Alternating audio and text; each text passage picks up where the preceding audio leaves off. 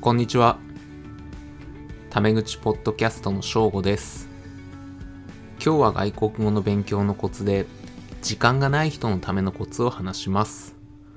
でもまず最初は前回の復習から。前回は外国語を勉強するときは、とにかくたくさん聞いて聞いて理解する力をつけることが大切だって話したよね。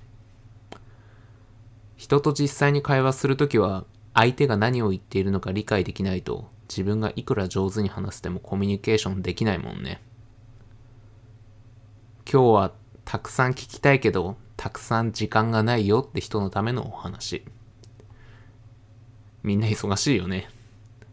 学校、仕事、家族、友達、他の趣味。たくさん日本語を聞いてる時間なんてないよね。でも、時間がないと思っていても、本当はあるかもしれないよ。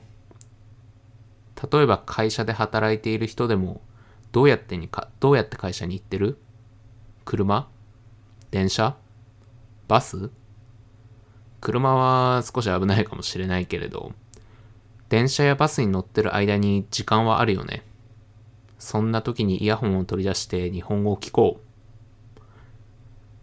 家で家事をしている人でも洗濯や料理をしている時イヤホンをつければ日本語を聞けるよね。この時に大切なことは体は動いているけど頭は使っていない時に聞くこと。つまりバスに乗るのも洗濯をするのも手とか足とかは使っているけど頭はそんなに使っていないよね。こういう時に日本語を聞いて頑張って理解しようとしよう。きっと想像していたよりもたくさん時間があるって気がつくと思うよ。ちなみに日本語ではこれを一石二鳥って呼ぶよ。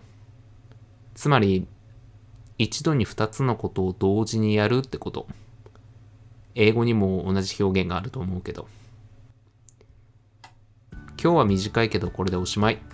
今回もトランスクリプトと英語の翻訳を概要欄にリンクで貼っています。気に入ったら LIKE とかレビューとかお願いします。じゃあまたね。バイバイ。